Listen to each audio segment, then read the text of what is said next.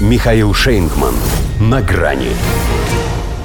Больше ни грамма. Россия ввела меры против лимита цен на нефть. Здравствуйте. На грани. Вот теперь они на Западе поймут, почему в одной крайне опекаемой ими С-стране февраль называют лютым. Там, правда, из-за ветра, стужи и мороза. Но так и им, как минимум, не станет теплее от ответа России на их нефтяные непотребства. Хотя биржа ожидает такой шторм, что они могут решить, будто лично для них уже наступил серпень. Потому что для их экономик это будет как серпом, по первой причине. Что поделать, если для нас это еще и апрель? В том смысле, что будем квитим.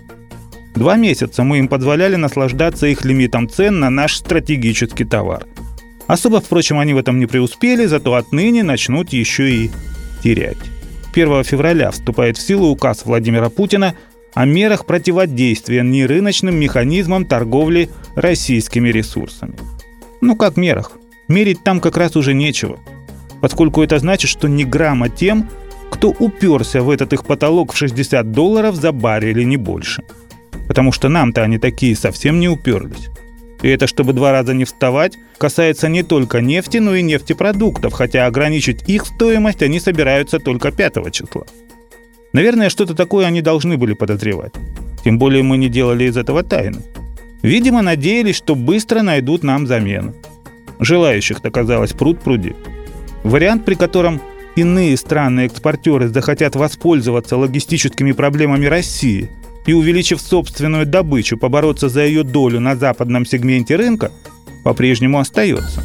В том числе и среди сценариев возможной реакции ОПЕК+, на беспрецедентные нефтяные пертурбации. Но лишь как гипотетически и наименее вероятный. В первую очередь потому, что его реализация может привести к развалу Альянса. Без России ОПЕК уже не плюс, а в минусе. И, пожалуй, Лучше иных это понимает саудовский кронпринц Мухаммед. Созвонился с Владимиром Путиным в начале недели. Как у них водится, без подробностей, но кое-кого за океаном уже сам факт этих переговоров приводит в бешенство, поскольку ему-то они точно ничего хорошего не сулят, так как прежде всего нацелены на сбалансированность нефтяных процессов. Общались они, кстати, незадолго до заседания мониторингового комитета ОПЕК+. Оно тоже 1 февраля – Решения здесь не принимают, но дают рекомендации по изменению квот. А это может быть и их понижение, со всеми вытекающими и протекающими последствиями для потолка цен. Вроде не должны. В октябре ведь уже решили до конца 2023 года сократить добычу на 2 миллиона баррелей в сутки. Но так это было еще до беспардонного вмешательства Запада не в свое дело. Почему бы и не проучить его – доказав, что не все то золото, что черное. Может быть, еще и полоса? Как гласит народная мудрость, не плюй в потолок. Придется утираться. Рука рынка, она же потому и невидимая, что тоже может подкрасться незаметно. Но только не к тому, кто идет с ней рука об руку.